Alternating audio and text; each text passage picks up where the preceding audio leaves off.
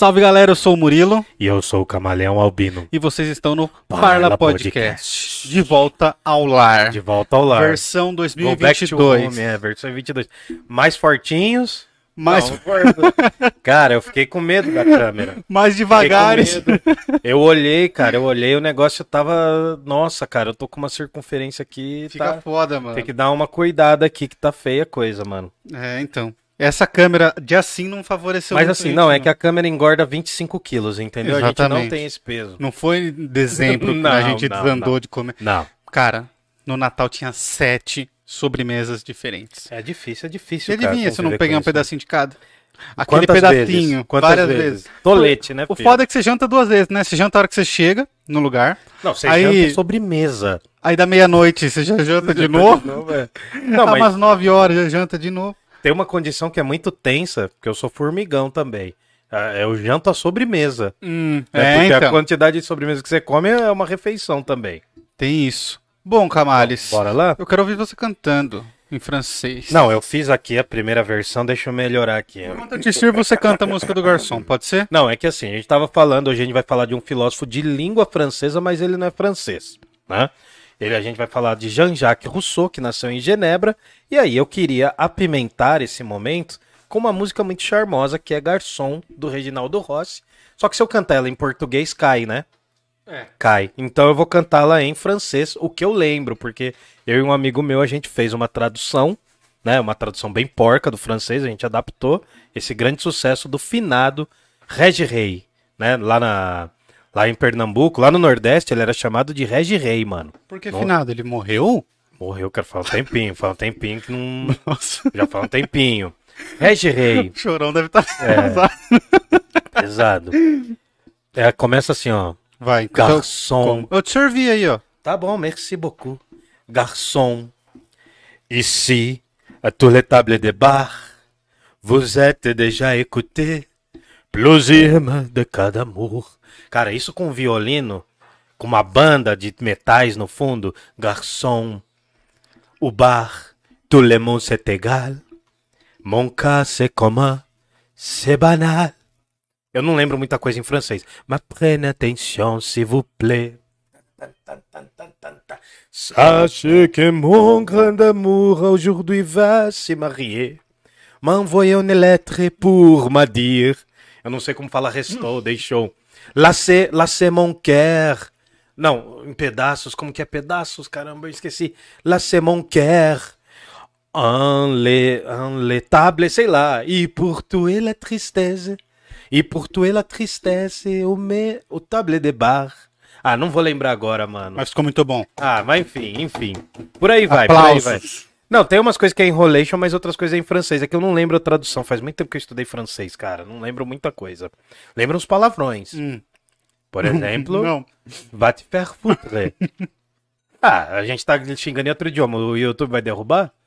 Se é O YouTube possível. fala É- todos os É, é verdade, é verdade. Va te faire foutre. Você quer xingar alguém em francês? Olha como é lindo, né? Va te faire foutre. Ou você Nem pode parece ofensa. não, é lindo, cara. Pô, ó. Merda. Que linda, a merda mais bonita que tem no mundo. Bom, vamos lá então? Vamos lá, não sei se tá rolando no, na Twitch, mas se não tiver também. É importante a gente tá. Importante a gente tá. Ó, deixa eu só ler os comentários que estão rolando aqui. Já tá rolando o comentário? Ó, o Ed tá aqui com a gente, o Ed O Ed. Galileu. Ô Galileu, Galileu. Vai. Ó, já entrei com o Hildon cantando o Reginaldo Rossi em francês, é isso mesmo, produção? É isso mesmo, É isso produção. mesmo. É. É, porque caiu a, a- caiu a qualidade das câmeras então a gente Caiu. tem que- Aí a gente tem que, que reinventar aqui. Uhum. Ahn, o camale... o camaleão tá parecendo um ticano do GTA San Andreas, o Yuri mandou aqui. A imagem tá boa pra mim. Pô, Yuri, beleza, cara. Então acho que dá pra rolar assim, né? Ele enxerga mal, porque tá vendo dois mal acabados. E o volume do áudio? O volume do áudio tá bom? Podia fazer um clipe do Camales de um cover do Reginaldo Rossi em francês. Cara, né? meu sonho. Eu, eu fiz um edital, quase que eu passei no edital pra fazer. Eu tenho umas músicas. É sério? Tem Não, umas músicas que a tem- gente- Tem umas músicas muito Não. legais. Canta uma que E- você escreveu. Não, ag- agora não, calma. Assim? Não, eu, Quem sabe tem faz que ao ter- vivo, bicho! Tem que ter Danone, depois, depois do Danone. Eu pus quatro no freezer. Tá. Não, mas assim, é, eu e um amigo, esse amigo meu que a gente fez a versão em francês do Reginaldo Rossi, o nosso sonho Porque teve uma banda, sabe aquele Pedra Letícia? Ele fez uma Adoro versão. Pedra Letícia. Ele fez uma versão com vários idiomas de Uhum. uma música do Reginaldo Rossi. Dizem que o seu coração voa mais que avião. Eu não vou continuar, senão vai cair a internet, Uhum. o YouTube. Mas aí o que que acontece? A gente tinha um sonho, quando a gente estava na universidade, de chamar o Regi Rei para ele fazer a participação, Uhum. cantando em francês. Pô, eu adoro o Regi, eh, Reginaldo Rossi, eu escutei desde criança, cara. É muito bom em Por francês, causa do meu pai, português.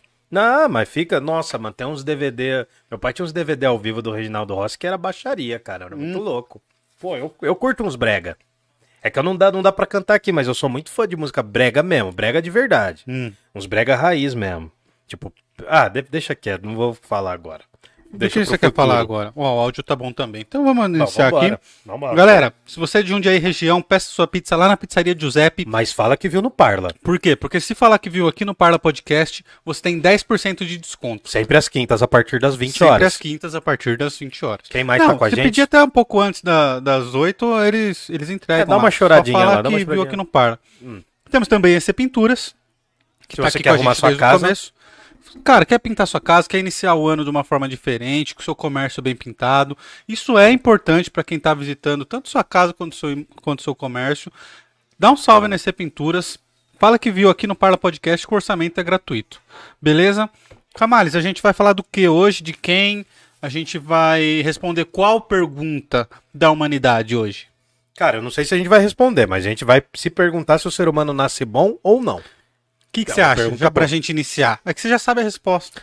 Não, depende, cara. Cada filósofo vai ter uma reflexão, mas a minha visão é que a gente é um ser sociável. Sim, De alguma forma a gente precisa conviver. sim. E o convívio nos torna melhores e piores. É uma dialética. Tem os dois lados. Mas eu não acho que o ser humano nasce bom, né? Eu, eu acho que o ser humano nasce mal. É, pode ser, mano. Eu já dei Mano. aula pra oitavo ano, então eu sei quanto mais jovem, você pode ser mal também. Mas eu falo isso pensando, pô, vê dois bebês brincando, velho. É um Hum. pegar o brinquedo do outro, o pau fecha. Desde de nenezinho.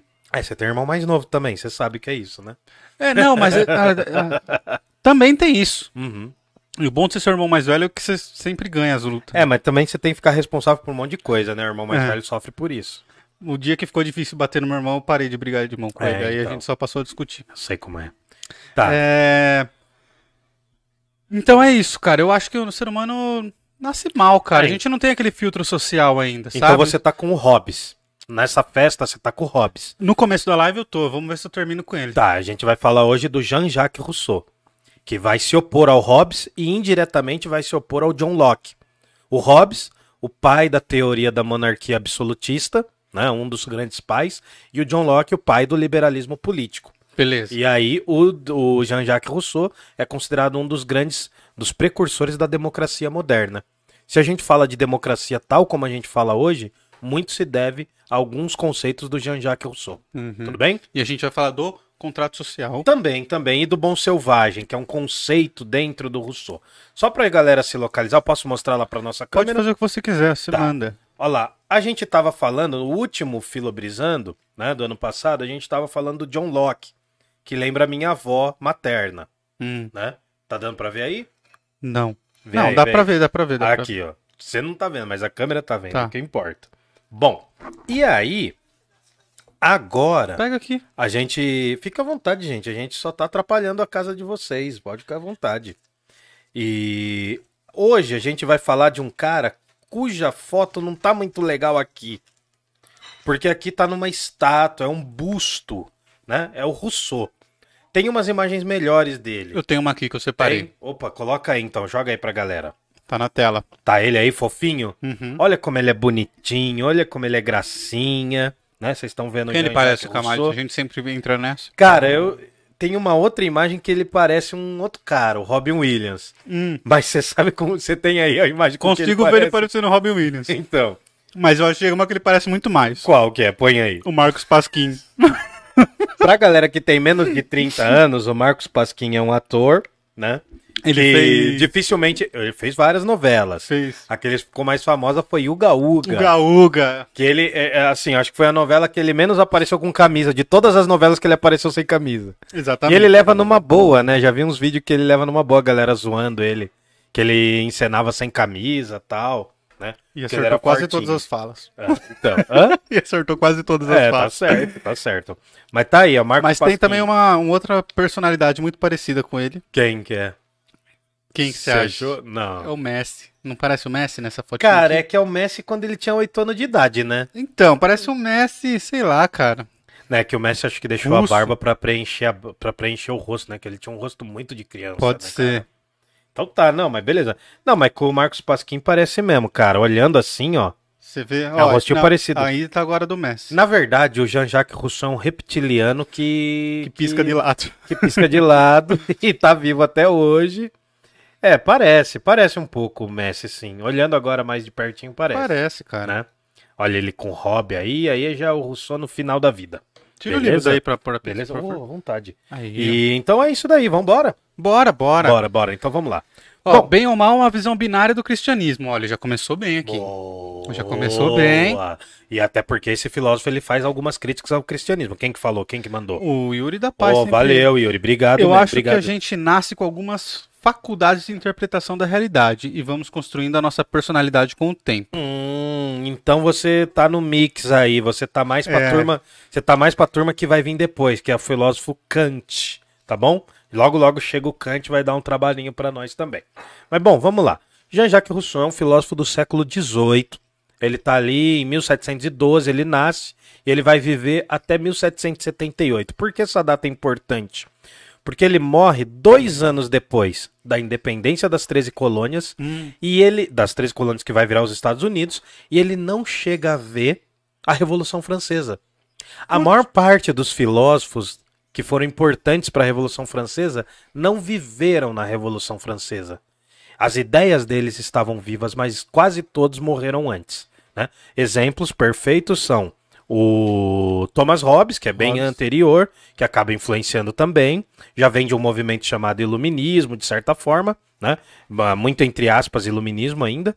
A gente tem o John Locke, que vai ser importante. O David Hume, de alguma forma, ele também acaba sendo importante. O Diderot, o D'Alembert, vários filósofos franceses. A gente vai ver que a gente vai jogar agora para a turma da França. Tá? A gente estava falando muito dos ingleses, passamos agora para os franceses. Então a maioria desses pensadores, né, o próprio René Descartes, que de alguma forma influenciou a valorização da razão, também não estava vivo. A maioria dos grandes filósofos iluministas já haviam morrido né, na Revolução Francesa e vão existir outros, vão existir outros pensadores e intelectuais, né, homens e mulheres que vão ser importantes. O Voltaire também, ele morre antes da Revolução.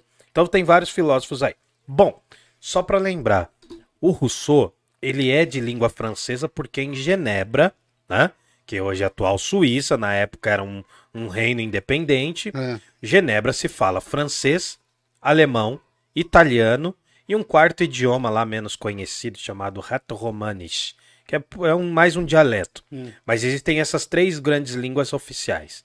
Tem uma parte da Suíça que se fala francês, outra parte que se fala alemão e outra que se fala italiano, porque a Suíça ela foi uma colcha de retalho dessas três regiões. Tá. Quando surgem os países, a- a- tem essa influência. Outra coisa importante, cara, vamos fazer uma brisa importantíssima. Bora. Surgiu a internet. Quando surgiu a internet, uma das primeiras coisas que a galera sacou era de reunir o conteúdo, né? Reunir quase todo o conteúdo possível num único lugar, cheio de autorreferências, em que você poderia pesquisar. Você sabe o nome disso?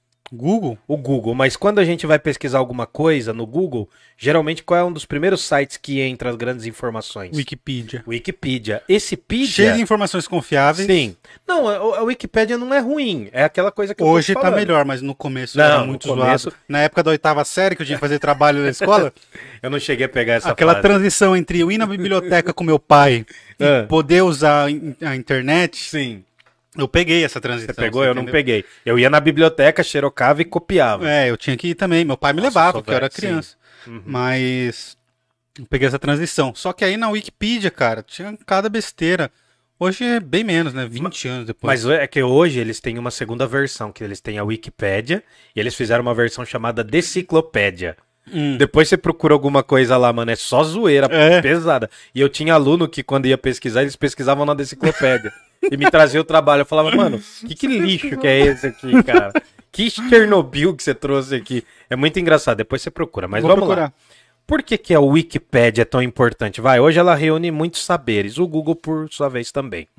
Porque é, há uma proposta que surge ali, mais ou menos em 1720, surge a ideia que os intelectuais queriam reunir os conteúdos. Hum. Já era uma, é uma ideia muito mais antiga do que isso. A palavra enciclopédia vem do grego, inclusive. Mas aí o que ocorre é que a reunião desses saberes, né, ela vai se dar ali no auge do iluminismo, quando surge a primeira enciclopédia. Sabe aqueles livros, aquelas coleções? Todo mundo já teve alguma coleção de livros. Barça. Eu peguei a época, cara, olha como eu tô ficando velho. Eu peguei a época que os caras vendiam livro nas casas. Era muito comum. Passar gente batendo, vendendo vendendo Mapamundi. Eu adorava, cara. Sempre gostei de Mapamundi. Geoatlas tal. É, Eu sempre fui uma criança estranha, né? Já percebeu. Mas, cara, eu lembro uma vez, eu lembro que eu tinha um livro grossão assim, Uhum. que chamava Conhecimentos da Humanidade, que era um cara que passou e batendo. Exatamente, eu comprei. Mano, minha mãe comprou várias dessas paradas, ela tinha mó dor de cabeça com isso. Porque vinha alguém e eu adorava quando era É. pivete. E aí o que acontece? Isso se chama enciclopédia, aquela sequência de livro que todo mundo tem e quase ninguém lê. Tem uma bem famosa que é a Barça. A Barça era uma bem antigona. Tem uns até capa falsos pra você pôr no seu escritório, assim. Hoje tem, né, mano? Hoje tem até, até Booktuber. Até Booktuber usa isso, sabia? Que de isso? colocar. Booktuber é o cara que faz divulgação de livro na internet. Ah, o youtuber do livro? O youtuber do livro. Tem gente que faz isso, mano. Tem gente que compra caixas vazias com os clássicos, assim, sabe? Dostoiévski, Nietzsche, pra colocar na, na- no quarto. É muito comum, cara. Teve um escândalo, no- não sei se foi nos Estados Unidos ou se foi na, na- no Canadá, de uma mina que era uma das booktubers mais famosas lá. E ela tinha um monte dessas caixas Falso. vazias. E a galera vende na internet.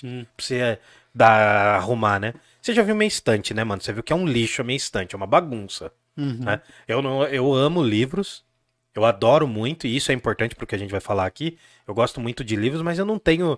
Eu tinha mais, eu tô perdendo esse amor, sabe? De ai, nossa, não pode rabiscar. Eu acho que livro pra mim virou material de trabalho. Então, Livro tem que rabiscar. é, eu gosto muito. Então aí, vamos, vamos lá.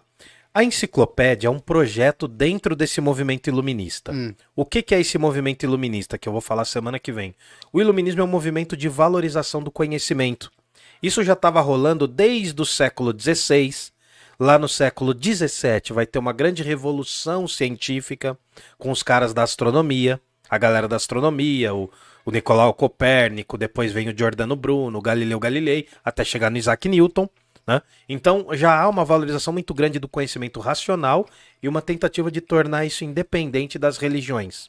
Lembrando que na modernidade também há uma briga na- nas próprias religiões, que é a reforma protestante.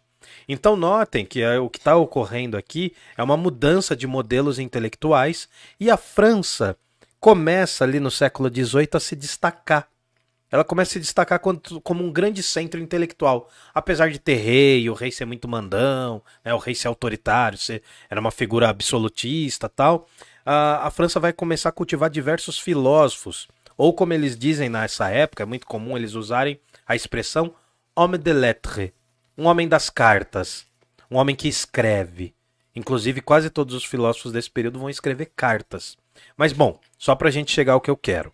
A enciclopédia era um conjunto de livros, se eu não me engano, na época tinham 35 livros, ou até menos, não lembro exatamente, mas era um conjunto onde muitos filósofos escreviam verbetes. E eles acreditavam reunir todo o conhecimento possível ali. Foi o primeiro grande Google moderno.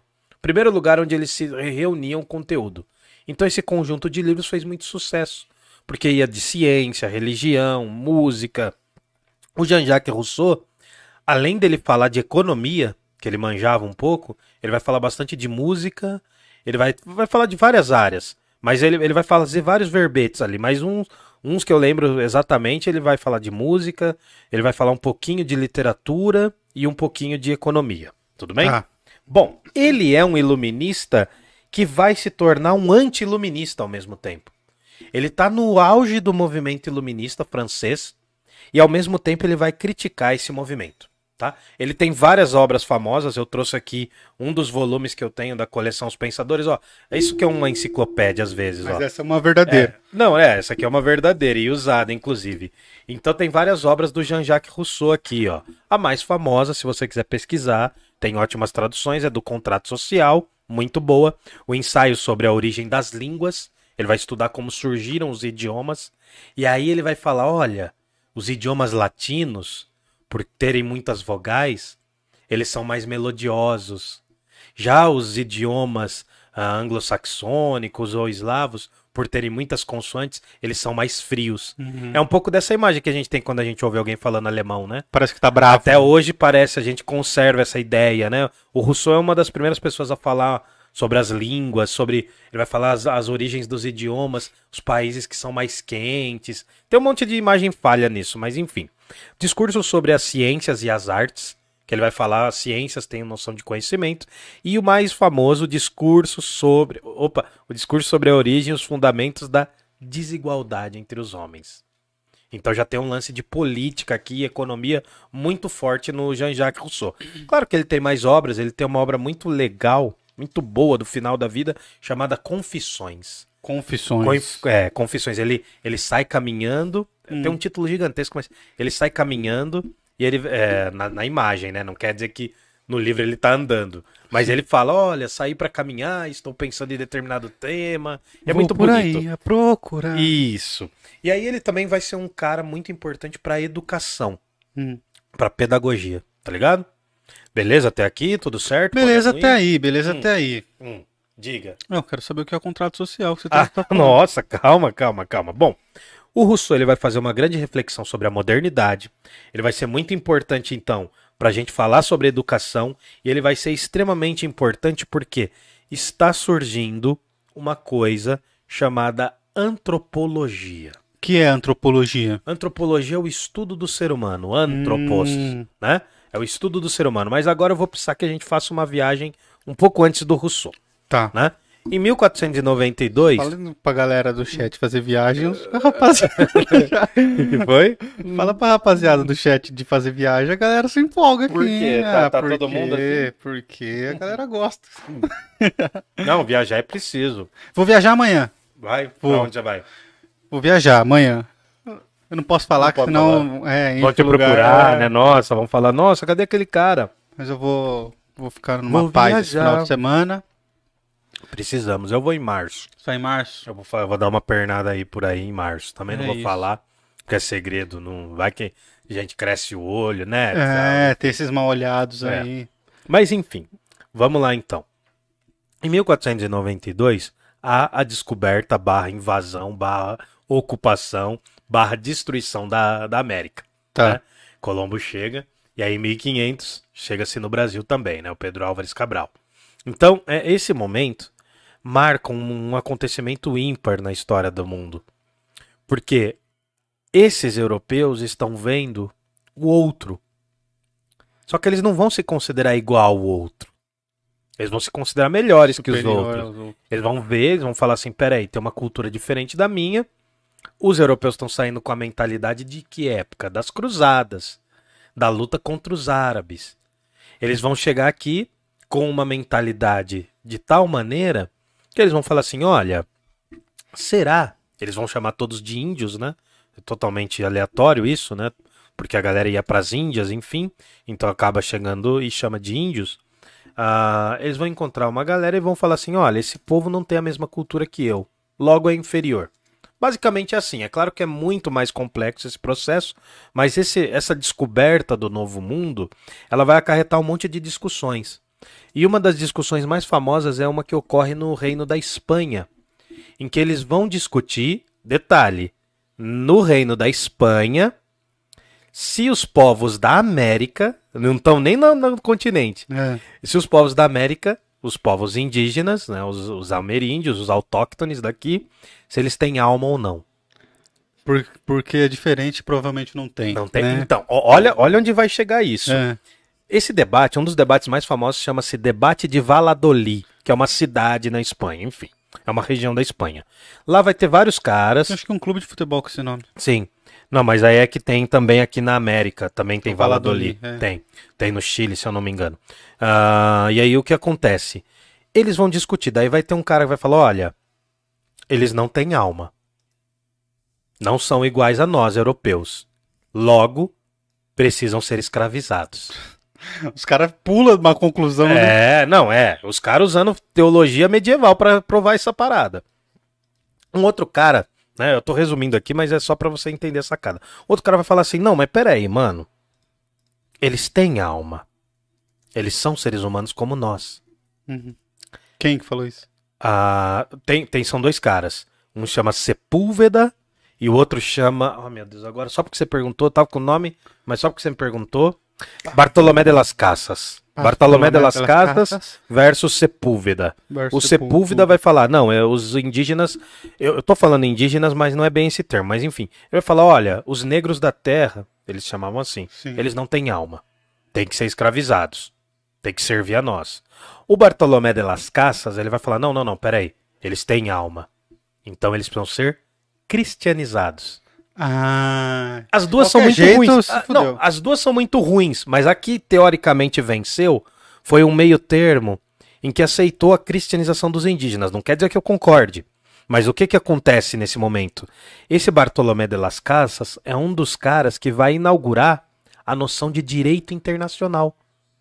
Por quê? Porque ele tá vendo o outro. Não é como a gente quer ver hoje, claro. Ele tá no século XVI. Sim. Mas, ah, por pior que seja, é aquela coisa da filosofia e da história, né? É ruim como era.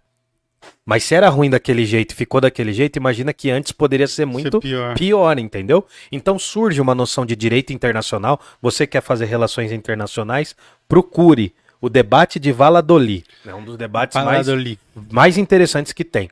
E aí, vamos caminhar. É aí que começa a surgir a ideia. Os europeus, né, eles estavam extremamente ali com a mentalidade deles, do- da cristandade deles. Surge a reforma protestante e olha a estratégia. Por que, que o debate vai ser para catequizar os indígenas? Porque alguns, alguns anos depois, coincidentemente ou não, a Europa vai ser quase toda protestante. Ah, E os caras que faz o debate para converter os índios ao invés de escravizá-los, falam o quê? Olha, não vamos matar porque eles podem se tornar fiéis pro nosso lado. Vamos ter mais cristão. uhum. E aí eles falam assim: então peraí, já que a gente não consegue né, matar os indígenas e pôr eles para trabalhar pra gente, a gente converte eles. Depois de matar muitos povos também. É, porque também tinha isso, né? Os índios não se deixavam escravizar, algumas Sim, tribos. né? Muitas tribos não, muitos povos não. Os caras morriam, mas não. não... Só que aí a coisa fica pior porque eles falam assim: não, então tá. Os povos indígenas, os povos da América, eles não vão ser totalmente mortos. Já tinham morrido muitos, mas enfim, eles não vão ser massacrados. Só que tem um outro povo surgindo, outros povos surgindo, que são os da África. Aí o discurso vai falar: não, esses não têm alma. Esses não tem. E então a igreja sistematicamente, a partir do seu discurso, a igreja apoiou, né? A igreja apoiou sistematicamente que fosse escravizado os povos, os povos africanos. Aí tem uma discussão muito grande, ah, tem muita gente que fala que existia escravidão entre os povos africanos, mas é muito mais complexo do que isso. Não vai dar para eu falar aqui, mas não é bem como as galera usa. Camalho, deixa eu só ver se o Danone não congelou lá. Vai lá, vai lá, vai lá. com a galera, hein? Não, mas enfim, a gente vai continuando. Agora eu vou ficar dividido aqui, porque eu não sei se eu falo com você, que não está mais aqui, ou com a tela. Mas por que, que eu tô falando dessa questão da escravidão? Hoje, por conta de uma coisa chamada revisionismo histórico, é muito comum as pessoas falarem: ah, mas os povos negros escravizavam os próprios negros. E, de- e dessa informação o pessoal liga o fato de que, né, se os negros escravizavam os negros, a escravidão negra foi tranquila, aqui na América, por exemplo. E não é por aí, não é por meio desse revisionismo histórico que a gente justifica a escravidão. É um pouco por isso que eu tô falando sobre todos esses temas. Só pra gente resumir, né? Ah, é claro, são questões. Obrigado. Claro que são questões muito mais complexas do que essa, são muitas outras informações, eu tô resumindo ao máximo. Mas o que, que é importante a gente entender? Querendo ou não, começam a surgir noções antropológicas. Ao mesmo tempo em que a Europa vai se sentir o centro do mundo, e cada vez mais isso vai avançar, né? ao mesmo tempo surge uma noção do outro. E o Jean-Jacques Rousseau, ali no século XVIII, ele é uma das grandes figuras que consegue observar esse outro de uma forma muito interessante. Entendeu? Então ele, ele, vai, dar um, ele vai dar um contorno muito especial. Claro, Jean-Jacques Rousseau, é um europeu do tempo dele. Nem tá gelada, não. Tintim pro Danone, né? Se você quer Danone, Vou ver que eu tô entrando de férias. Tá aqui. Bom, aí o que acontece? O Jean-Jacques Rousseau é extremamente importante para entender essa reflexão lá no século XVIII. Tá. Agora a gente sai do século XVI, volta para o século XVIII. Já era muito comum os povos europeus levarem pessoas de diversas tribos para mostrar para os próprios europeus, como eu já tinha falado. Pode o falar. Yuri da Paz ele mandou aqui, ó. O Bartolomeu de Las Casas também não é nenhum santo. Ele Não, não, não, a não, não. exploração dos indígenas e o saque das Américas. Não, exatamente. Aí é. entra naquilo que você falou, É. né? Tipo, era ruim. É. Não, é assim, Ali. ia ser pior a Mas ia situação. ser pior, é. é. É porque o, o Bartolomé de Las Casas ele não ganha totalmente o debate, Yuri. Mas assim, eh, eu não tô justificando que foi a melhor opção, óbvio que não. A gente sabe, né, que a América é um grande, é um grande saque de cinco séculos, violações e um monte de outros problemas. A gente sabe disso, né? Ah, basta ler as veias abertas da América Latina, que é do Eduardo Galeano. Não, tem muitos outros livros também que falam sobre isso, mas enfim. O que eu tô querendo dizer é que para a época significou um avanço da intelectualidade europeia, porque ou era cristianizar e matar menos, ou era simplesmente matar e escravizar. Então, os povos indígenas não foram tratados bem. Até hoje a gente tem esses problemas hoje.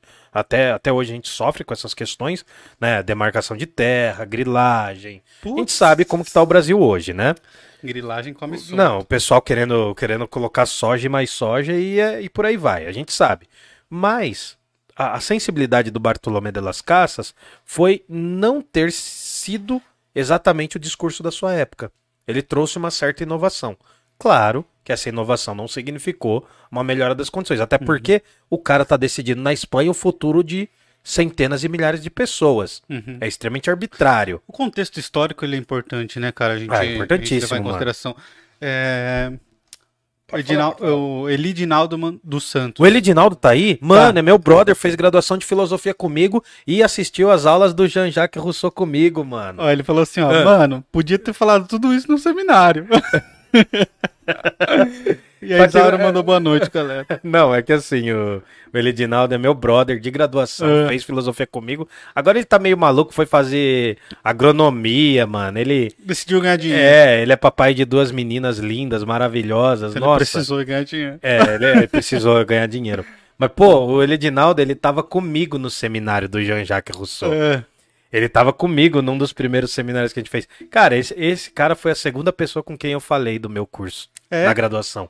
Foi ele e a Camila. A Camila é uma amiga nossa que hoje também é casada e tem filho. E o Elidinaldo. Eu tenho foto com ele na formatura. Eu vou trazer qualquer dia o meu álbum. Elidinaldo era meu brother, cara. Meu brother mesmo. Tô devendo uma visita pra ele em Guarulhos. Pô, Mas é ele, cara. Pô, Elidinaldo dos Santos, cara. Elidinaldo dos sou fã, Santos. Um abraço. Elidinaldo. O famoso Dinho, melhor goleiro. Melhor goleiro da Unifesp Campos Guarulhos. Melhor goleiro. sério? E o cara mais gente fina, mano. Ó, esse aqui, esse cara era um dos únicos. Eu era odiado por um monte de gente. porque eu fiz muita merda. Eu fiz muita merda na graduação. Mas o Elidinaldo, eu acho que assim. Eu acho que ele era uma das únicas unanimidades da Unifesp. Todo mundo curtiu o cara. Tem essas pessoas, né, cara? Mano, o cara era. Mano, o cara era muito gente fina. E ficou gordinho também. Eu lembro que ele ficou gordinho. Ele era magrinho, ele era em forma, ficou gordinho, né? Tinha barriga de tanquinho, mostrava pras meninas. Ô, tô zoando, tô zoando. Bom, vamos lá, vamos lá. Ah, Ah, só, que que só? Ah. só uma pontuação que o Yuri fez aqui muito legal. Hum. Ele falou, até porque a escravidão em África funciona sobre uma lógica diferente. Com certeza. O escravizado é um derrotado na guerra em África.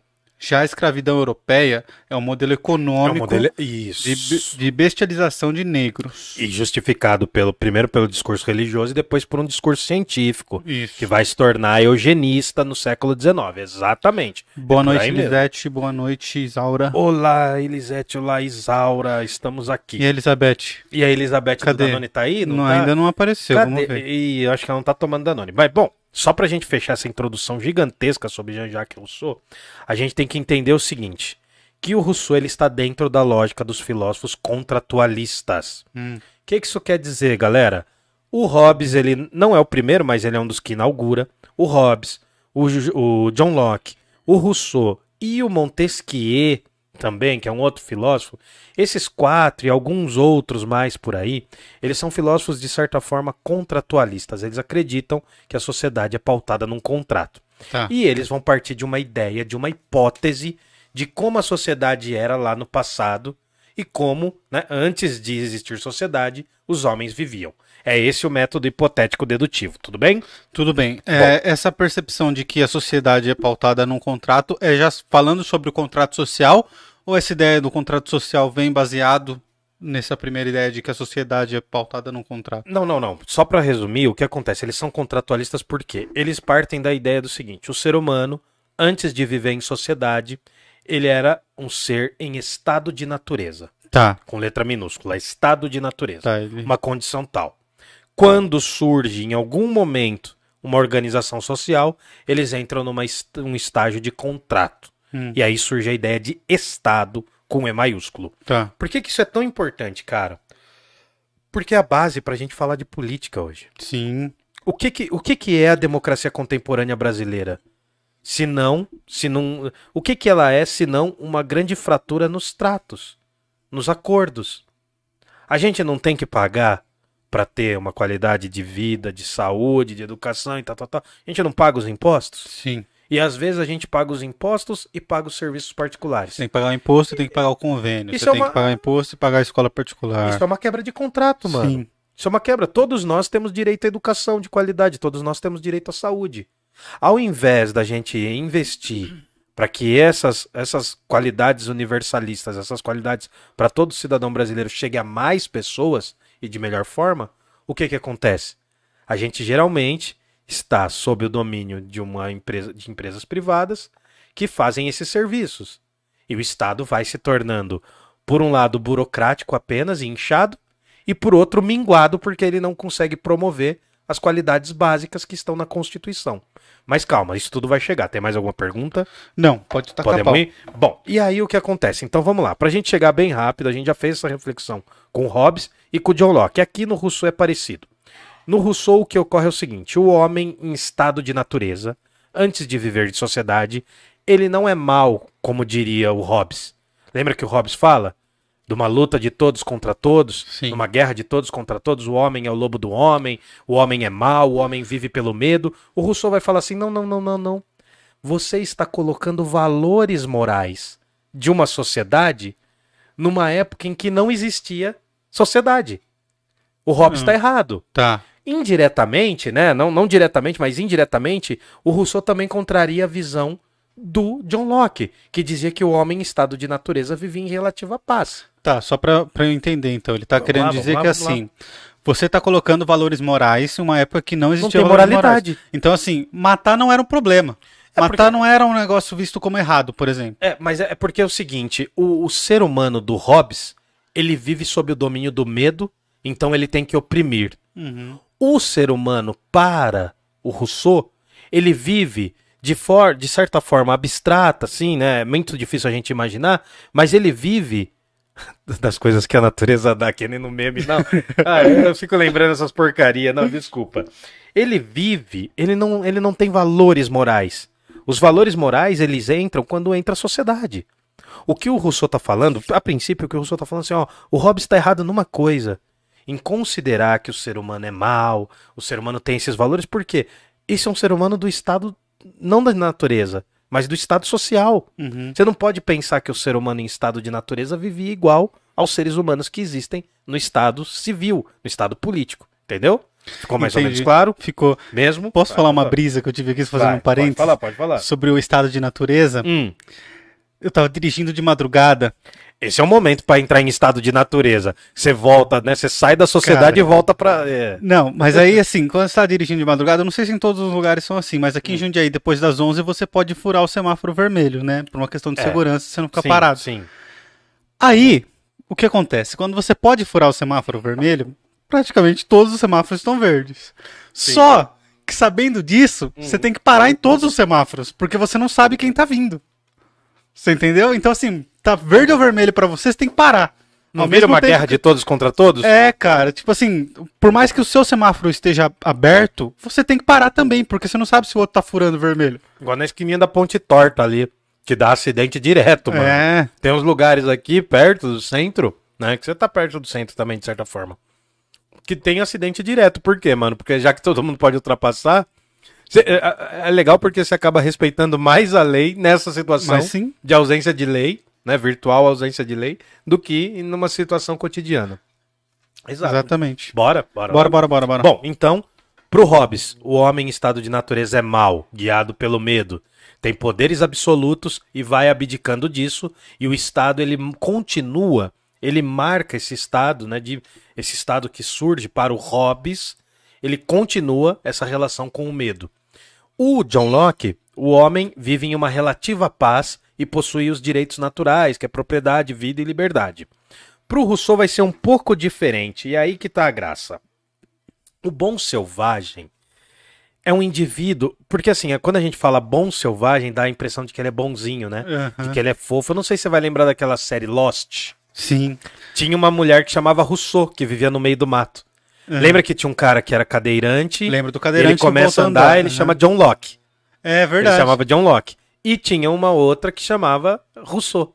Porque ela vivia ali em Da estado de mina eu não lembro, eu lembro dele. Tinha uma nos primeiros episódios. Então, assim, vamos entender. Esse bom selvagem pro Rousseau é um ser sem valores morais. É um ser que a gente não consegue acessar como ele é. Porque a gente vive em sociedade. Uhum. Por mais que a gente tente, a gente só vai conseguir ter uma ideia desse ser. Só que agora vem o problema do Rousseau. Vem um problema na forma que o Rousseau filosofa. Por um lado, o Rousseau ele vai falar assim: olha, o meu bom selvagem, o meu conceito de bom selvagem é um homem que vive para si, antes de existir Estado, antes de existir sociedade. O meu conceito é muito semelhante à imagem dos povos selvagens da América. Parece ingênuo ele falar isso, parece bonito, né? Aí vamos ver, tem dois lados isso. Filosofia é uma faca de dois legumes sempre, como diria Vicente Mateus. Se eu falar que os povos fora da Europa são selvagens e eu sou europeu, eu vou estar sendo eurocêntrico. Hum. Eu vou estar medindo a cultura deles pela minha. Então, por um lado, o Rousseau faz uma coisa extremamente preconceituosa. É. Ele mantém o preconceito e fala: ah, os povos indígenas vivem em paz. Não, mano. O que tem mais é que a galera não conhece. A escola não fornece conteúdo. Mas o que mais tem são as guerras entre os povos da América. Aham. Tem vários povos lá, né? Que até no Chaves brinca. Tem os astecas, os toltecas, os xiximecas, até aí é verdade, né? Tem os. Nossa, tem os olmecas, aí depois fala karatecas, já é zoeira. aí já é zoeira. Mas os vários povos das penínsulas, da península de Yucatán, lá no México, você foi pro Caribe, tá ligado? Você foi ali perto. Ah, você já foi, né? Não foi agora. Então, enfim, o que acontece? Esses povos também tinham seus conflitos. Você imaginar, eu como um europeu do século XVIII, falando, ah, os povos lá, os indianinhos lá, os indianos, né? Eles também falavam a palavra indiano e não só indígena. Ah, eles viviam em paz. Não. É uma imagem romanceada de como essas civilizações vivem. Inclusive, o próprio Rousseau nem chamava de civilização. Falava, ah, não, esse povo vive na doçura. A nossa carta, que faz surgir o Brasil, a carta de Pero Vaz de Caminha, fala que aqui em se plantando tudo dá e que essa população que vive na América é extremamente ingênua e pode ser cristianizada. É foda isso, É a né, visão do cara? europeu. É a visão do foda. europeu. Mas, mano, eu, eu- eu já fui. Cara, eu, já- eu fui pra, eu fui pra Argentina em 2009 e tinha holandeses andando no centro de Buenos Aires com roupa de safari. Eu tô falando sério, irmão. Eu tô Ah, falando sério. Eu tô te falando, cara. Eu tô te falando. Tem europeu que acha. Mano, por que, que o Simpson fez aquele episódio que fez um baita sucesso? Que acha que tem- todo mundo tem um macaco, É, todo mundo vive em árvore. vive na floresta, né? É, mano. Não, teve uma, é, teve, eh, teve uma outra viagem que eu fiz, aí foi pra Europa. É. E aí teve uma galera do Chile que começou a tirar onda com o Brasil. É, Umas minas do Chile, né? A gente tava lá, era moleque, eu posso contar porque já prescreveu. Hum. né? Era moleque, tava lá na Alemanha e tal. E aí umas minas do Chile começou a tirar, eu e meu grupo. Daí falaram, ah, vocês são brasileiros, tem selva lá. Eu falei, claro, a gente come rato todo dia lá. É uma Sabe, eu comecei a pegar o estereótipo. Por quê? Essa imagem que o Rousseau tá criando, ela é muito perigosa. Volto a dizer, por um lado, ela é extremamente perturbadora, porque você vai pensar os- a sua sociedade como melhor, como parâmetro, e vai falar, não, ó, a do outro é mais boazinha, é, é menos civilizada. Então eu tô medindo a cultura do outro pela minha. Só que pelo outro lado, né, por um lado é extremamente eurocêntrico, mas por outro lado também é bom. Porque o Rousseau faz recair sobre outros povos uma visão diferente da do dele. Então, assim, é tão louco o Rousseau porque, ao mesmo tempo que ele tá falando do bom selvagem, ele tá falando dessas coisas todas, ele fala assim, ó, nós europeus somos civilizados. E aí vem a cartada de mestre. Só que isso não é bom também. Isso não quer dizer que a gente é melhor. Em alguns momentos o Rousseau fala assim, olha, para que que servem as ciências? Para que que serve o conhecimento? Isso tornou a sociedade europeia melhor? O Rousseau, aí eu tenho que falar umas fofocas da vida do cara. É. O Rousseau é um dos primeiros, não é o primeiro, teve outros, mas o Rousseau é um dos primeiros filósofos a ter uma sugar mommy, cara. Sério? Ele teve uma sugar mommy. Putz, Ele teve uma mulher que bancou ele um tempo, mano. É verdade, é verdade, eu tô falando sério. sério isso? Ele tô falando sério. Só que tem uma outra coisa também, ele foi casado ele foi casado não, ele foi amaziado. Ele se juntou É com ele uma era mulher. bonitão também, né? É, ele era bonitão, né, tal. Não sei se ele tinha o físico do Marcos Pasquim, mas ele viveu um tempo com uma mulher de origem simples. Hum. E até onde tem aí alguns biógrafos dizem que ele teve cinco filhos e ele colocou os cinco filhos dele para adoção. Não cuidou de nenhum. que cuzão. Olha que contradição, ele é um dos pais da pedagogia, do ensino das crianças. Nossa. Então, é, mano, se você pegar. Então, é aí que vem um detalhe. Se você pegar a história da vida do filósofo e pegar a filosofia dele, nem sempre vai bater. Quase sempre vai dar treta. Hipocrisia reinava. Quase sempre vai dar merda. Então, assim, a gente tem que aprender a separar. A gente não pode considerar que o filósofo falou tudo bonito, eu digo amém, mas também a gente não pode ficar atacando a vida pessoal do cara. É que tinha um lance também de se achar melhor do que os outros, né? De, tipo assim, eu tô pensando a vida do homem médio ali, eu não faço parte disso. É, então, ele Né? como filósofo. Gente, filósofo, para de achar que filósofo é do bem também. Sabe? Ah, filo... não, mano, filósofo também faz barbaridades, cara. Faz absurdos, mas vamos, vamos continuar. Deixa eu tirar o Danone que vai congelar. Diga, diga, diga. Tira todos os Danone. Bom, aí a gente avança, só para eu, só pra eu retomar. Quando a gente fala estado de natureza, a gente está falando de uma época antes de existir sociedade. Não dá pra gente chegar no exato momento em que isso aconteceu, porque isso é uma hipótese.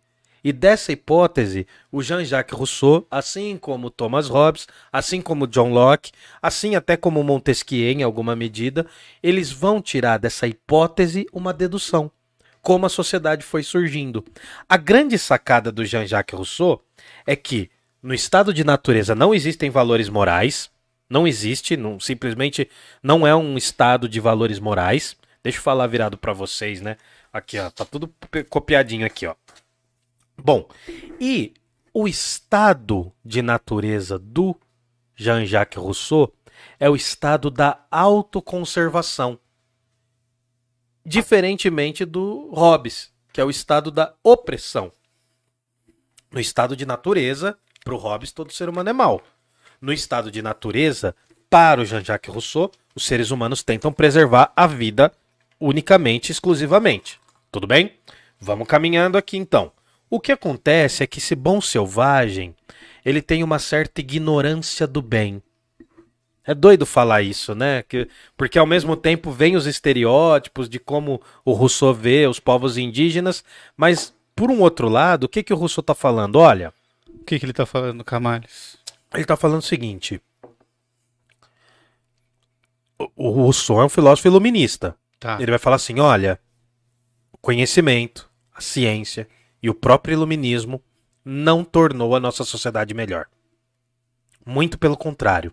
Ah, O ser humano, na época do Rousseau, ele vive como alguém voltado para fora, para o espaço público, para agradar os outros. ah, Ele tem uma vida. ah, O próprio Rousseau, né? A própria situação do Rousseau é assim.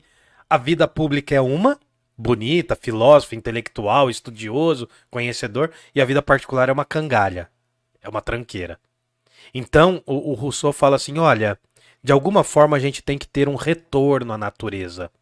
Não um retorno ali a viver na selva, nas florestas. Não é isso. O Rousseau fala, isso não vai rolar. O que a gente tem que tentar voltar é uma certa autenticidade. Da mesma forma que os povos que ele imagina como bons selvagens, eles possuíam uma certa ignorância do bem. Como assim, uma ignorância aceitável, né? O conhecimento não é sinônimo de felicidade. ah, Agora, pensa- mas uh, o conhecimento vai na contramão Cara, da e- felicidade. não, e agora vai vendo. Pensa o seguinte, beleza, a gente falou da Wikipédia, né? Hoje, se você perguntar numa sala de aula, pedir para os alunos fazerem um trabalho, 92% vai baixar da Wikipédia e não vai nem tirar o- a marcação dos links, Nem tinha. né? Cara, o que eu via, o que era muito, era muito engraçado é assim, né? Você vê, molecada, principalmente quem tem menos de 20 anos, domina a internet pra caramba, não domina? Verdade. Celular, faz o caramba 4. Aí, nesse período de início da pandemia, eu pedi pra galera mandar e-mail. Não sabia. O molecada não sabe mandar um e-mail, irmão. O que, que adianta você tá com uma máquina na mão em que você pode acessar tudo, mano? Eu tenho um sobrinho de 8 anos que ele, cara, ele mexe no celular melhor do que eu. De Sim. longe, disparado. O que, que adianta você saber isso?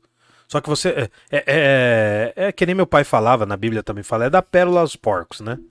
Você dá uma Não máquina. pérola aos Você dá um baita celular. O moleque. Sabe o que acontecia?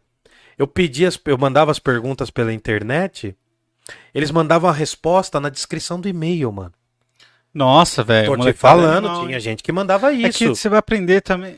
É, é, não, não. Não, mas não era. Não, não Eu acho que a galera vai aprender mais a usar o e-mail Não. depois começa a Não, é nem- trabalhar. Não, mas nem tem isso, nem isso. Eu não tô falando de galera de 10 anos, não, cara. Tô falando de galera de 17, 18, que já tá Não, em não período de desculpa, trabalho. Não tem desculpa. Tentei passar um pano, mas não. Cara, não, mas e-mail. E-mail, se alfabetizar, uma pessoa alfabetizada, ela tem que saber mandar um e-mail. Qualquer pessoa que tem noção de internet consegue mandar um e-mail, Então. mesmo que nunca tenha mandado. Então, não é uma obrigação. Todo mundo pode ter algum problema, mas não é uma obrigação, entendeu? Bom, mas vamos voltar lá. O homem em estado de natureza do Rousseau, o bom selvagem, ele vive voltado para si. Ele se conhece. Ele sabe quais são as necessidades dele. As necessidades dele não é ler filosofia. As necessidades dele não é ganhar diploma. As necessidades dele é sobreviver. E nesse ponto, ele é extremamente eficiente. Agora, com a quantidade de informações que a gente tem lá no Iluminismo do Rousseau, esse ser humano do século XVIII, europeu, que usa peruca, sabe por que esses caras usavam peruca? Você sabe? Alguns era por causa dos títulos de nobreza Hum. E porque a maioria ficava careca também. Hum. Era uma, uma regra da etiqueta, ter aquelas peruconas, por isso que você viu que tem vários que tem, mas é porque também muitos tinham infestação de piolho e ficavam carecas. Né? Então, ah, cara, se você vê a história da moda, a história da moda é totalmente masculina nesse período. É Sério? o homem que usa salto alto, é o homem que usa roupas, é o homem que usa pó no rosto. Ah, Porque pensa o seguinte: é- é, essa galera tinha uma outra noção de higiene. Quando eles iam passar o pó no rosto, era principalmente os homens. E, e na França já estava bombando uma coisa chamada salões. Que não são os salões do Far West, tá ligado? Onde os caras sentavam. É, não é? Esses salões franceses eram lugares em que as pessoas se reuniam pra falar de política, pra fofocar pra caramba, pra discutir literatura, pra ouvir música. Era mais ou menos assim os bailinhos da época. Só que tinha essa visão de, do estudo, da intelectualidade por causa do iluminismo. Tudo bem? tudo bem, Bom. cara. Eu fico pensando aqui. pode falar. Se, se é a ignorância que ele fala, né? O A bom ignorância é uma selvagem. bênção, como diria o Não, Voltaire. de o bom alguma selvagem, eu fico tentando trazer para os dias de hoje. Hum. E, e talvez o, a figura do bom selvagem seja essas pessoas que, por exemplo, lutam contra o seu próprio sindicato, sabe? Que não se importam com a política. É uma uma classe assim. dominante, isso é muito bom, né, cara? Pô, cara, pensa se todo mundo soubesse Hum. de verdade o que acontece, é, uma visão empresarial, assim. Cara, ninguém mais ia trabalhar. Ninguém, todo mundo deixava absurdo, porque é um absurdo que uma empresa faz com as pessoas. É por isso que Não eles é criaram? RH. Por isso que tem um Gestão RH. de pessoas. O que é gestão de pessoas? Cara, tinha uma coisa, quando eu era operário, que eu ficava puto. Trabalhei em algumas fábricas e tinha o momento da ginástica laboral. Ah, Cara, eu fico muito puto com isso. Aí vão falar assim, não, mas ele é contra. Não, não é isso. O problema pra mim não é o operário parar um tempo pra fazer a ginástica dele.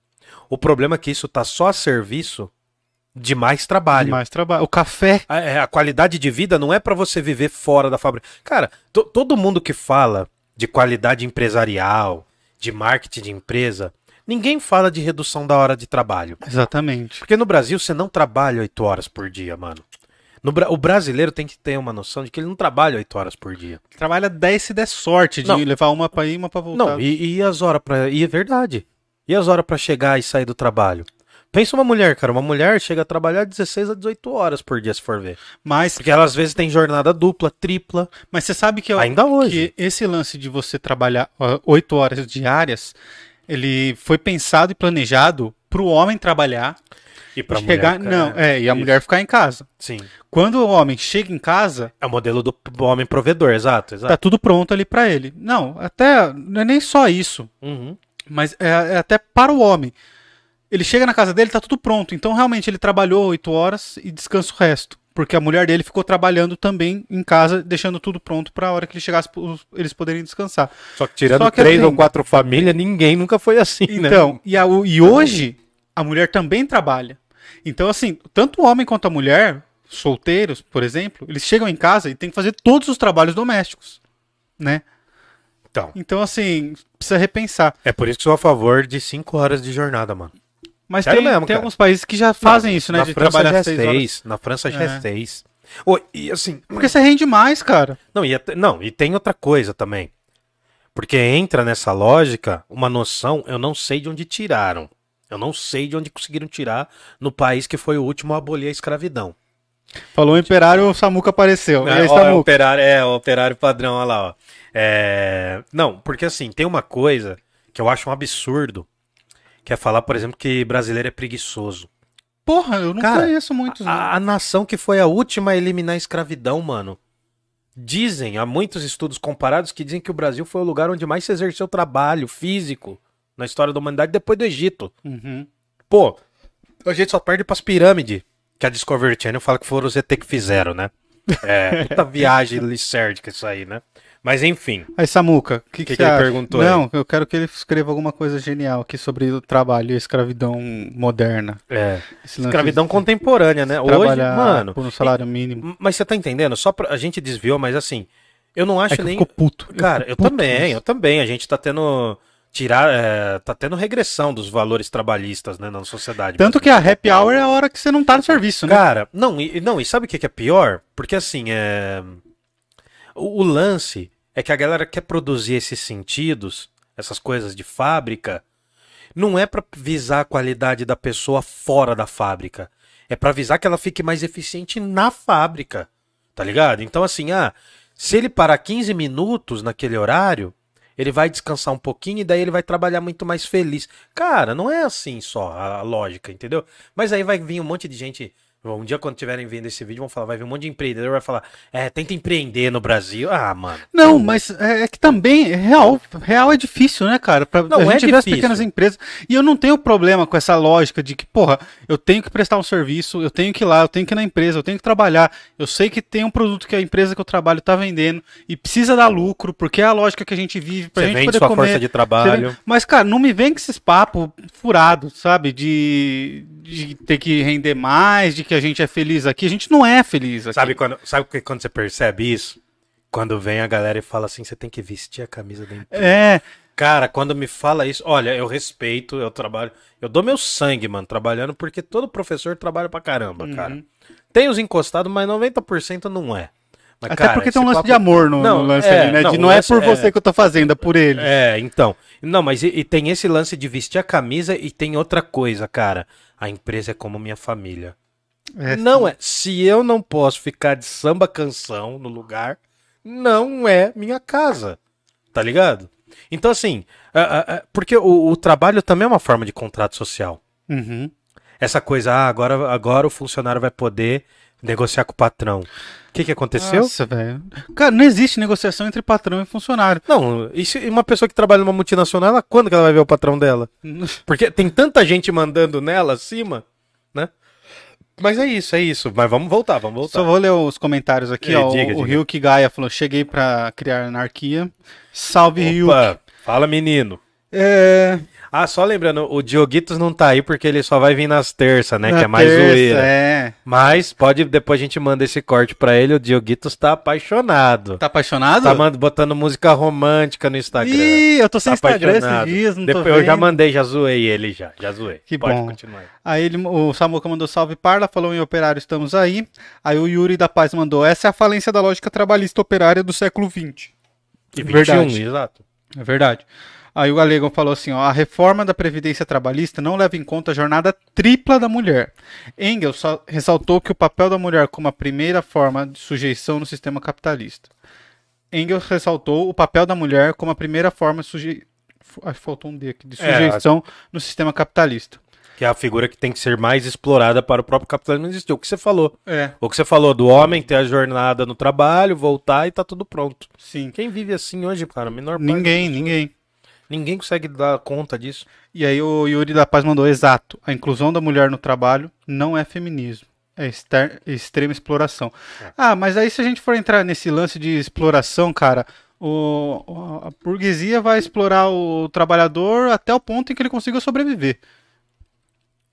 Cara, disso aí, você já viu eu, eu Daniel Blake? Não. Não sei se é esse filme. Que é um cara, um senhor de idade querendo se aposentar. É. Eu, Daniel Blake. É um cara querendo se aposentar. Esse filme tinha que ser tra- mostrado para todo brasileiro e brasileira, né? Já que o Samuca tá aí, ele fala bastante do Brizola, ele estuda o Brizola. Tinha que ser mostrado para todo brasileiro e brasileira que acreditou que a reforma da Previdência ia ajudar principalmente para os pobres. Enfim. Não, cara, eu, eu advoguei pra sindicato já. Nossa. E uma coisa que me cortou muito o coração foi ver os- um- uma galera da, da empresa, assim, você vê os operários falando, não, tem que tirar mesmo, tem que tirar Tem mesmo. que tirar, né? Tem que condição tirar mesmo. Cara, não deu, deu a reforma trabalhista. A primeira reunião que teve, a empresa já chegou e falou assim: não vai ter reajuste salarial. Então, é, mano, fica com essa. Não vai ter. E pá, Cara, acabou. se e os sindicatos contar- sem força, sem grana pra pagar, não tinha. É, porque além de tudo no Brasil tem a tradição dos sindicatos serem pelego. É, e de ter é. sindicato patronal, irmão. Sabe que é o foda Sindicato patronal. também? É, Sindicato dos patrão. O patrão consegue se organizar e o funcionário não, mano. porque os caras sabem que é importante, né, Claro, mano. Agora, Eu não vou falar mais porque. eu posso- vamos voltar pro assunto, Eu, senão... posso eu- sofrer, eu posso sofrer consequências nisso. Ah, mas e eu é- tô querendo começar um trabalho novo. Mas então... é, cara, porque quando você entra numa empresa, por exemplo, aí você vê todo mundo dando sangue, e você fala, mano, que bando de otário, velho. Não, eu acho que é importante. Você, beleza, você trabalhar é uma coisa, né? É, meu pai sempre brincou assim, não, você pode ser bom, mas não pode ser bobo. Entendeu? Trabalhar é uma coisa, cara. E eu tô falando do meu pai, que às vezes passa. Meu pai foi autônomo, irmão. Uhum. Meu pai foi autônomo. Eu, eu sou tão eu, eu sou tão neurótico com o lance de carteira assinada, porque meu pai foi autônomo, ele passou muito mais perrengue. Um autônomo, você tá ligado, mano? Um autônomo, meu pai trabalhou depois de aposentado. Você sabe como é a É. vida de autônomo, cara, Sei. nesse Brasil. Então, imagina, né? Bom, vou ler o último do Galego aqui, do, do Samuca Do Samuca. Galego, que ele mandou aqui, ó. Segundo Marx, o trabalho garante a realização concreta daquilo que existe como aspiração. Agrega valor aos valores produzidos pela natureza. Mas a forma capitalista reduziu o trabalho a mera mercadoria. E isso aconteceu muito através das linhas de produção, né? Porque aí você não Sim, faz sim. mais porra nenhuma, você aperta o parafuso, você não faz Sim. o carro, né? É, mas aí tem a ver com a divisão internacional do trabalho, cada um cada vez mais especificado. Cara, quando for Marx, eu acho que eu vou chamar o Galego. Porque, é, mano, ô Samuca, tem que colar mais vezes aqui. É, a gente tem- vai trocar uma ideia contigo logo logo. Eu tô devendo uma cerveja com ele, eu falei que a gente ia se reunir, só que eu, eu tô... Falei pra ele, falei pro tio Ri, até o Yuri, se quiser Então, colar aqui em Jundiaí, ele tá de São Paulo, mas cerveja com a gente. Mas, cara, o do Samuca eu tô devendo porque eu falei que a gente ia se trombar, só Uhum. que acabou não rolando. Então a gente tinha que chamar uma galera do Parla aí, ver se faz um, um a- aço miau e toma uma brejinha. É, Que sem cerveja também não dá pra viver. É, não, até dá, né? Mas enfim.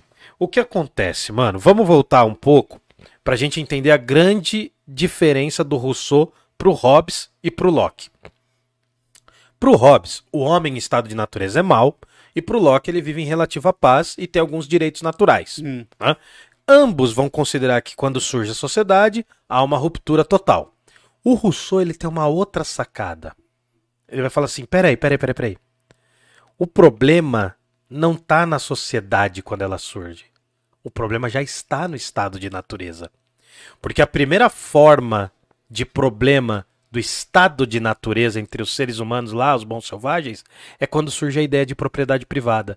Ele tem uma frase famosa, ele fala assim, olha, quando o primeiro homem disse, cercou um lugar e falou isso é, Isso meu, é meu. a humanidade se perdeu.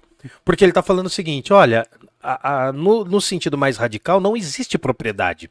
A propriedade é uma marca da desigualdade entre os seres humanos. E a- se a primeira forma de desigualdade entre os seres humanos foi a posse, quando os primeiros bons selvagens saíram daquela condição de homens da caverna, só pra gente brincar, É. e eles começaram a se organizar e alguns cercaram o lugar. Pra piorar, o segundo passo da desigualdade para o surgimento de uma sociedade é o próprio contrato social. O próprio contrato social é um símbolo da desigualdade, por quê? Porque o contrato social vem e referenda, ó, tá vendo aquela propriedade? É do cara. Então vamos assinar um contrato entre partes diferentes e mostrar que essa desigualdade existe. É. Ao mesmo tempo, só para eu terminar o raciocínio, o próprio contrato social, na visão do Rousseau, para a época do Rousseau, ainda não existe a Constituição. Uhum. Para a época do Rousseau, o próprio contrato ele tinha que fazer o quê? Fazer o inverso do que ele fez lá no início da sociedade. Se no início da sociedade ele marca e confirma a desigualdade, na época do Rousseau, a proposta é que o contrato seja uma forma de igualar as diferentes partes. E por onde você iguala essas diferentes partes? De duas maneiras. Pelo conceito de vontade geral, que é quase um conceito de pré-democracia já, e pela educação. Se você educa as pessoas, né, o Rousseau vai falar, primeiro você tem que educar sentimentalmente a criança, né, o jovem, entre aspas, se educa intelectualmente, e o jovem para adulto se educa socialmente, para que ele possa ser parte não de um corpo de súdito do rei, mas sim de um corpo de vontade geral, sendo um cidadão. A vontade geral é um conceito porque o que a galera mais erra, e aí eu vou fechar o raciocínio, o que a galera mais erra é que a democracia não é a vontade da maioria. Porque se a maioria decidir, vamos supor que a maioria dos brasileiros decidam que a gente tem que pegar uma minoria e tirá-las do país. Hum. Vamos pegar, vamos pegar. Se a maioria, né, da sociedade brasileira, branca, tradicional, né, heteronormativa, decide que os povos LGBTQIA+, precisam sair do país. É quase isso que a gente vive, né, em estados paralelos dentro do país. Mas, mas você tá entendendo? A- a vontade geral, ela é maior do que a noção de democracia. E o que acontece? Aqui, eu tenho que falar, essa crítica que o Rousseau faz à propriedade privada, ela vai ser vista como uma noção pré-socialista que o, Hobbes, o Marx vai pegar lá na frente. O, o Rousseau não era socialista, não, não existia esse termo. É. Mas a ideia de no- a noção do socialismo vai surgir no começo do 19, um pouquinho, um pouquinho depois do Rousseau. Entende? E ao mesmo tempo, o Rousseau também influenciou um movimento literário, filosófico e artístico muito importante, que eu gosto muito, que se chama romantismo. Romantismo não é só o coraçãozinho, hashtag amor. É. né? O romantismo é um movimento que a gente vai falar mais pra frente. Tá? Só pra fechar esse raciocínio, mas pode falar, desculpa. Não, eu ia te perguntar o que é o contrato social, que a O galera contra- não entende. Então, o contrato social é aquele momento em que eu firmo um pacto, um acordo. Esse contrato ele não precisa ser físico, não precisa Não. ser com papel. a galera confunde contrato com papel. com papel, a né, gente com fecha contrato termo, né? todo É, dia. é. Um exemplo que eu já dei aqui, quando você pega um ônibus, por exemplo, você está fechando um contrato com, com- com a empresa de ônibus. Se ele não chegar no lugar desejado, você tem o direito a ter o seu dinheiro de, De volta. Você, Hã? você chega lá, tem um valor, você paga o valor que ele estipulou, você concordou, porque você está subindo no trem, quer dizer, no trem, no, No trem ou no busão, sim. Quer dizer que você concordou, você entrega o, o dinheiro para ele, ele devolve para você. Vocês fecharam um contrato ali, apesar de ninguém ter nem falado um com o outro. Você não precisa nem dar bom dia pro cara. Cara, código do, é, código do consumidor. Uma vez cheguei, comprei uma parada no mercado, um requeijão. Quando cheguei em casa, ele tava verde, mano.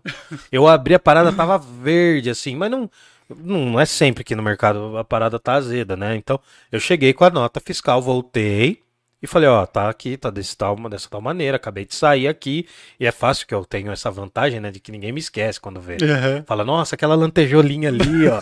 então, daí eu voltei no mercado e pedi de volta. Ele falou, não, beleza, tal. É um código do consumidor. O mais básico, mano. O mais básico. Esse é um contrato social também. Uhum. A gente faz os contratos, os pactos sociais diariamente. Esse contrato, ele não surge num momento específico. Não, não existiu um momento em que a humanidade falou, não, agora a gente tá no contrato. Liga o botãozinho do contrato. A partir do momento que você nasceu, você assinou o contrato. Quando o, o, grande processo que o Rousseau tá falando é quando surge a sociedade, surge essa noção de contrato. Uhum. Vai surgindo aos poucos. É, uma É. coisa que vai se É modulando. porque Pode falar. o, o contrato social ele é a, a- é a aceitação das regras daquela sociedade, né? Sim. Então, assim, se ainda que vivemos, vivêssemos nos tempos das cavernas e a gente vive lá em meia dúzia de pessoas, nós temos as nossas regras ali. É, tem um acordo. Um vai caçar agora. É. é. Não, nem, qualquer acordo que seja.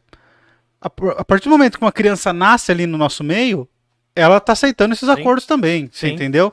E Existem acordos que benefícios. surgem antes dela nascer, inclusive. né? Exatamente. Ah, o próprio casamento dos pais. É um acordo prévio. Tudo, tudo É, que é assim, lei, tudo que é a regra, é. tudo que é imposto pelo Estado, por isso que não dá pra essa galera que fica falando de liberdade, em liberdade, que eu não queria. Meu, você não escolhe, você nasceu aqui, você vive aqui, você goza dos benefícios É, dessa é. sociedade, você tem que pagar o seu imposto, assim, entendeu? É, não Você- quer dizer que você você tá ali. concorde. Você não precisa concordar. Então, eu acho que o problema da questão Você não da... precisa concordar com democracia, você não precisa concordar com nada. E você também, aí você teria a opção Uhum. de ir pro meio do mato, viver do seu jeito. Tem uns caras que Contanto isso, né? que não seja num território nacional, por exemplo, né? É, então. Porque ali é o território nacional, você não pode invadir um, um- um território. Então, mas eu acho que é tão complexo isso, porque o, o Rousseau é um filósofo, assim, que ele é, ele é muito estudado no Brasil. Ele foi, ele foi um filósofo muito estudado, sabe? Então tem uma, tem uma ampla aí tradução das obras. Tem o Emílio, não é, não é o Emílio, né? O Lime. Não é esse Emílio. Tem a obra O Emílio, da educação, tem a nova Heloísa. Que são... Ele tem muitas obras traduzidas. Acho que quase todas as obras do Rousseau são traduzidas e bem traduzidas no Brasil. Uhum. E é um filósofo que chama muita atenção por conta dessa noção de contrato.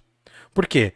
Essa reflexão do contrato social é justamente o que vai fundar a noção da nossa modernidade, a noção da nossa política.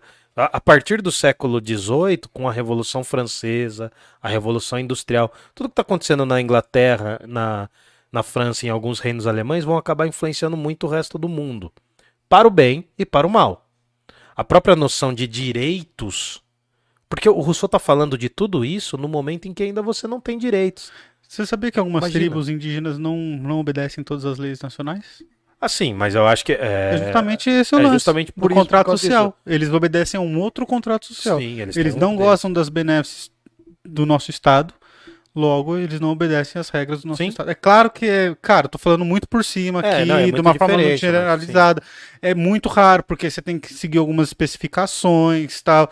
É, Mas existem isso- poucas, mas ainda Mas existe. isso se dá, inclusive, no, no abate de animais em algumas religiões africanas, no candomblé, por exemplo, Eu posso até que estar é falando... permitido, É. ritualístico. Posso até estar falando besteira, mas parece que Las Vegas nasceu assim. Por isso que tinha muito indígena que era dono de cassino. Assim. Ah, não, não, mas já é, viu é, não, mas é, não, mas é porque Las Vegas foi um barato assim, que tinha um território que era uma espécie de um assento, uma, uma Indígena, região uma indígena, reserva indígena. mas reserva, assento não, né, uma reserva, e aí os caras tiraram, tá ligado? E pra compensar, os caras deram um certo poder pra uma população. Só que, mano, você vê a marcha pro oeste, que o pica-pau tá sempre mostrando, vá para o oeste. Cara, aquilo ali dizimou quase todos É. os povos indígenas, tá ligado? Mas tem Então, esse assim- lance de tipo, é, proibido o jogo, mas pra essa tribo não, entendeu? É, Eles é obedecem outras É regras. que nem as leis aí em águas internacionais, né? Lei em águas internacionais. Se você for para determinado lugar em alto mar, você pode cometer determinadas coisas que não. Aí, é... putz, os Simpson brinca com isso também. Que eles fazem uma luta de um homem com um cavalo. Ele fala assim: não, não pode ir. Aí o Homer vai, eles, eles, eles pilotam até as águas internacionais, assim. Daí chegam os piratas, eles pedem ajuda pros Estados Unidos. Os Estados Unidos faz assim pros caras. né? Você já viu isso daí? Ah, esse episódio eu nunca vi. Mano, é que tem umas bobagens que é legal ver, assim, né? Enfim. Mas só pra gente encerrar, então, o Rousseau, por conta de falar, né? Por conta de falar da noção, uma noção mais republicana sobre educação, de certa forma ele traz essa noção. Ele era um preceptor, ele ensinou muitos jovens, não educou bem os filhos, porque ele nem quis tê-los, né? Mas enfim, ah, o que acontece? O Rousseau, ele é considerado o pai da educação moderna, porque ele faz uma grande revolução na forma que se vê a criança e a própria educação. Claro, ele não vai estar falando de educação pública, porque ele ainda está no século XVIII, no começo.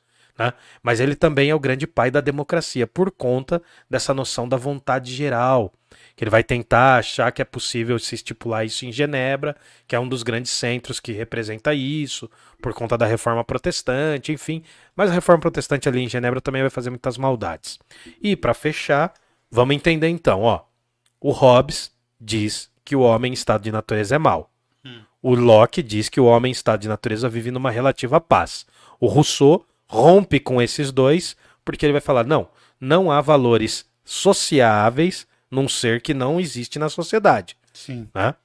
O Hobbes vai falar que a partir do momento que surge o Estado, ele, os seres humanos transferem o seu poder absoluto para a figura do Estado.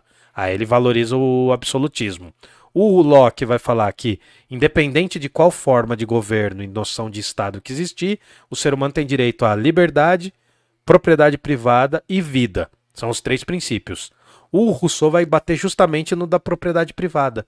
Vai falar assim: olha, é, claro, não é bem assim, mas enfim, só para resumir, o Rousseau vai falar: não, a primeira forma de desigualdade ela já existia antes de existir sociedade. Foram quando surgiram as propriedades.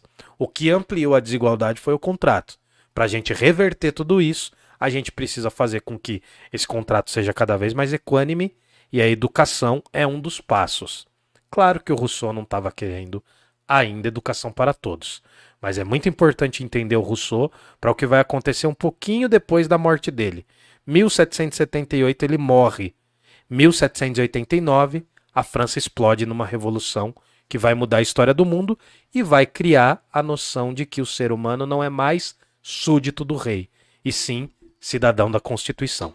Isso a gente vê semana que vem. Que lindo, cara. Uou, e Rousseau é muito legal, mano. Indico muito o contrato social. Leiam o contrato social porque fez é muito é sucesso. Mesmo. Fez muito sucesso de 2018 para cá, uhum. por conta por conta das eleições também, de todo, todo o contexto da, da política nos últimos anos, o contrato social meio que voltou em voga.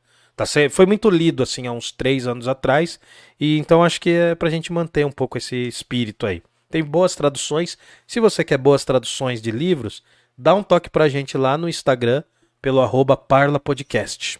É isso. Beleza? Da minha parte foi isso. Foi Olha isso, que eu resumi, hein? É, deu uma hora e meia. Ah, estamos chegando lá. Vamos lá. Vamos, Como é que a gente groselhou tá um pouquinho 24, é, é, eu enrolei um monte aqui. É, a gente enrolou A gente um demorou para começar. Mas foi legal, Camargo. Gostei, muito obrigado por hoje. Opa, eu que agradeço. Vamos terminar nossos Danones que tem ali ainda. Tem alguma pergunta aí? Não sei Tem se perguntas? Tem perguntas? Mandem aí, se agora é a hora. mandar aí as informações tal, mandar um salve, a gente faz é, também. É, tem que lembrar a galera de comprar pizza lá na pizzaria de Giuseppe, quem for de Jundiaí. Nossa né? patrocinadora. Ó, faz o Pix pra gente aí, galera. Quem for, a gente tá precisando mais do que nunca. É, pix.parlapodcast.com.br. Então, é, se você acredita no nosso trampo, se acha que tem valor o que a gente está fazendo, se você valoriza, se você está chegando agora, ou se você está assistindo esse vídeo depois de algum tempo, você manda aí o Pix. Como que é o Pix? pix.parlapodcast.com.br pix.parlapodcast.com.br Deixa o like aí que não custa nada, né? Se é, inscreve no é, canal. É zero real. A gente tá batendo quase 2.700 inscritos. É, cara. vamos ver se a gente consegue aí até maio bater 3 mil. Será? Meta... Eu acho ah, meta... meta ambiciosa, é muito alta. Ambiciosa. Ah. Bom, mas vamos manter ela, deixa ela aí. Até julho?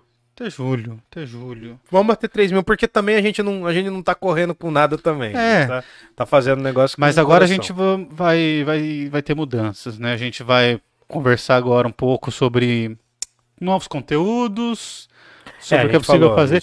Hoje eu já, já programei algumas coisas lá no Instagram, no nosso Instagram, para começarem a acontecer. Sim. Tem o nosso canal de cortes, que ele tá crescendo pequenininho, mas tá indo. Cara, agora ele deu uma bombadinha, assim, né? Assim, eu, é legal porque a gente tá vendo ele começar a sair, assim. É, é. Cortes do Parla. Cortes do Parla, Cortes exatamente. do Parla. Vai estar tá em algum lugar aqui, só que a gente não sabe fazer, então não vai estar. Tá. no final do vídeo vai ter. não, também não vai. É. Na descrição tá. Na descrição tá o link Na aí. Na descrição é. se inscreve lá. Se você é inscrito aqui, se inscreve lá no canal de cortes também. Ajuda a gente lá. Beleza. Segue a gente lá no Instagram. Bom, Camares, eu acho que não, não, não viram perguntas. Se vier, mandem no Instagram, a gente faz vídeo respondendo lá. Beleza, demorou. Beleza? Agradecer a Pinturas, a pizzaria Giuseppe, os telefones estão todos aqui na descrição, o Instagram também. Segue os caras lá no Instagram, manda um salve, fala que viu aqui no Parla, ainda que você não peça hoje, fala que você viu aqui, que você vai pedir daqui a uns dias, sei lá, na próxima vez. Se você morar em outro estado é mais difícil, mas se estiver morando perto de Pô, mas dá um Jundiaí, salve lá, só mandar uma mensagem, falar, "Ô, eu vi, uma pena que eu não moro em Jundiaí, mas se um dia eu for pra aí, eu vou pedir, só pra dar uma moral pra gente lá, beleza? Beleza. É importante a galera ver. E eu tô, então, hoje eu tô de Você tá de, de Que que é ticano do GTA. GTA, né? Ah, então, aí, ó. Você chegou a jogar o GTA San Andreas? Cara, eu, eu confesso que a minha, meu conhecimento de, de videogame parou no Play 1, mano. Sério? Juro, cara, eu tô louco pra voltar. Eu cheguei a jogar algumas coisas do Play 2, mas GTA, Counter-Strike joguei pouquíssimo, mano. Já não tinha mais. Ó, chegou uma aqui do, motora. do Yuri. Diga, Yuri. Ele vem falar sobre a horizontalização dos direitos entre os indivíduos e dos direitos da propriedade privada, né? Ainda não é nessa perfeição, nessa, nessa organização pós-Revolução Francesa. O que o Rousseau faz, ele dá uma base pra gente pensar uma democracia. Porque assim, não é que o Rousseau inventou a democracia moderna. Ele vai estudar bastante a questão da democracia no mundo grego e vai tentar e vai falar sobre esse modelo de governo tal. E é o governo que tem que partir dessa vontade geral, que não é uma vontade da maioria só. É uma vontade que haja um, um bem comum. É, o Rousseau ele é muito importante para essa noção de república moderna, sabe? De espaço público, de ambiente de debate e tal. Então, assim, ele, ele fala de uma certa horizontalidade, não é como a gente pensa pós-Revolução Francesa, mas ele é a base. É isso. Fechamos? Fechamos, vamos nessa. semana que vem, semana que vem acho que a gente vai fazer na terça, né? A gente vai fazer uma Terça. Terça vai ser só vai- nós de novo? Não vai ter convidado? Ah, eu posso chamar uns loucos aí, a gente pode chamar um louco aí, vamos, Vamos ver. estudar. vamos- É, vamos ver, mas a gente vai fazer aquela competição que eu te falei. Nossa, degustação. Vai, Você vai. quer mesmo fazer Vai, coloridinhos, vai, você vai ver só. isso? E na Nossa. quinta que vem eu venho com iluminismo e Kant. Mano, não vai dar bom degustar. Ah, não vai, não vai, você vai estar em casa, relaxa, o problema sou eu. E não vai ter como eu te levar depois, hein? então, tudo bem. Eu volto andando. Se eu me perder, foi um prazer em te conhecer. Ai, então tá bom. Beleza? Fechou, galera? Galera, Obrigado. vamos nessa. Terça que vem, degustação de. Disso aí, não pode Não falar ainda falar, pra então galera. vou é. falar. Colhem com a gente aí. É nóis, tamo junto. Vida Ah, longa, o Parla Podcast. É, só pra fechar, porque a gente faz um sério de filosofia e um outro mais aloprado, mano. Tá bom. Vida longa ao Parla Podcast e. Jundiaí não tem heróis. Um abraço.